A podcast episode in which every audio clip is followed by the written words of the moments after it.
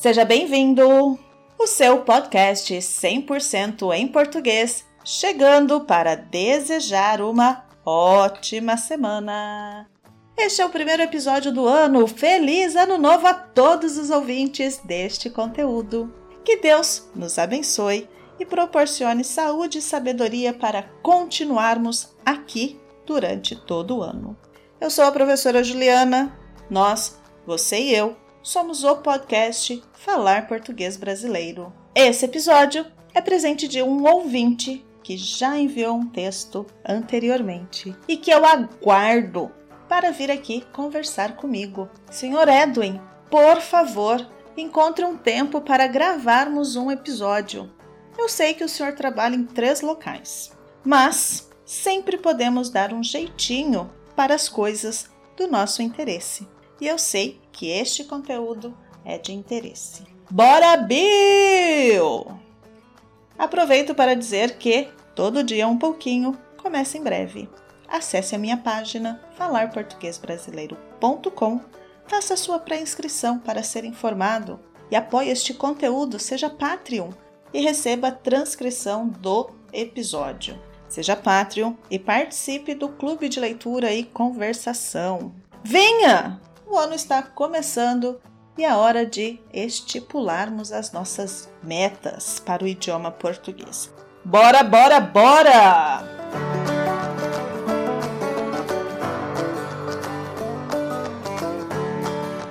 texto é do Sr. Edwin, cubano, residente no Brasil. Ouça o episódio 125, o samba, para relembrar a maravilha que ele já apresentou para nós. Antes de começar, quero saber quem aqui já provou a feijoada brasileira. Responde pelo post lá no meu Instagram, arroba Falar Português Brasileiro.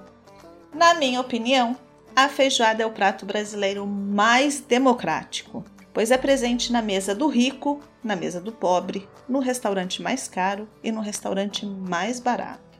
Na cidade de São Paulo, você pode comer feijoada todas as quartas e sábados, em qualquer restaurante que você quiser.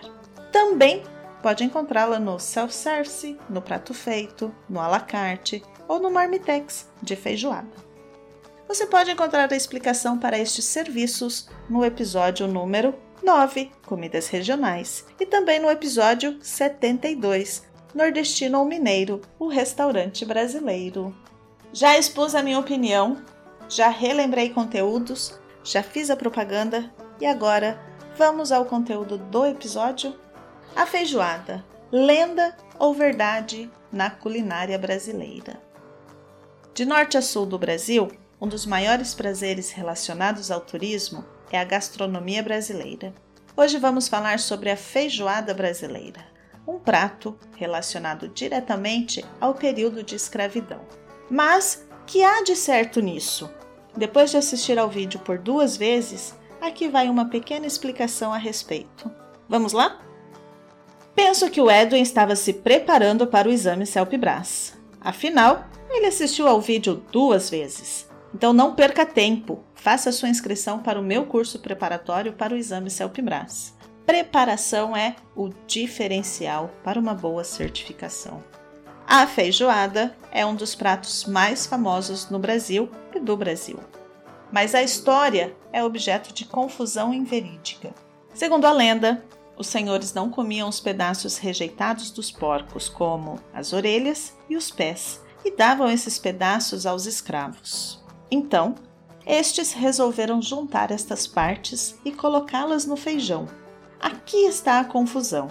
Há que ter em conta que os alimentos eram baseados na época apenas em cereais e milho.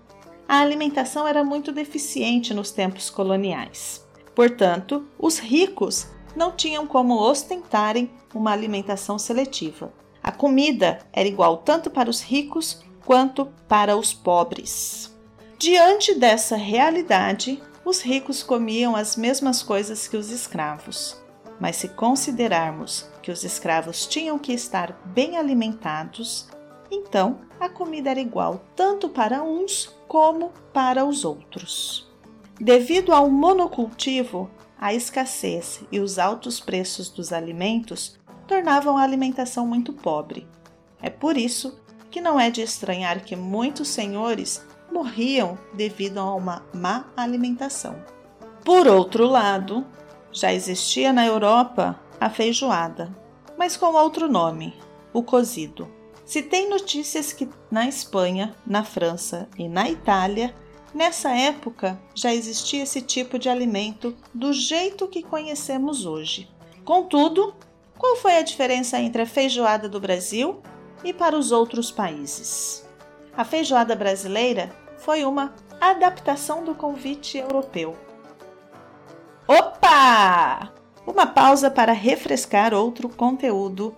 Episódio 79 Adaptações gastronômicas brasileiras.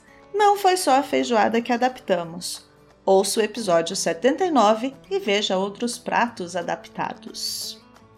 Continuando, a feijoada brasileira foi uma adaptação do convite europeu, mas com uma grande diferença. O emprego do feijão preto foi a maior contribuição brasileira. Sendo assim, fica claro então que a feijoada tem uma história que até o dia de hoje segue sendo interessante para o Brasil. E como eu disse, é o prato mais democrático e que cada local terá a sua receita. Eu tenho a minha receita. Faço a feijoada apenas uma vez por ano e sempre altero a receita. Obrigada, Edwin, pelo texto. Obrigada pela história, pelo conteúdo, pela disponibilidade. Espero mesmo que venha gravar um episódio comigo e você também. Caso queira, avise-me. Será muito bem-vindo. Vou ficar por aqui. Um forte abraço e até mais. Tchau, tchau!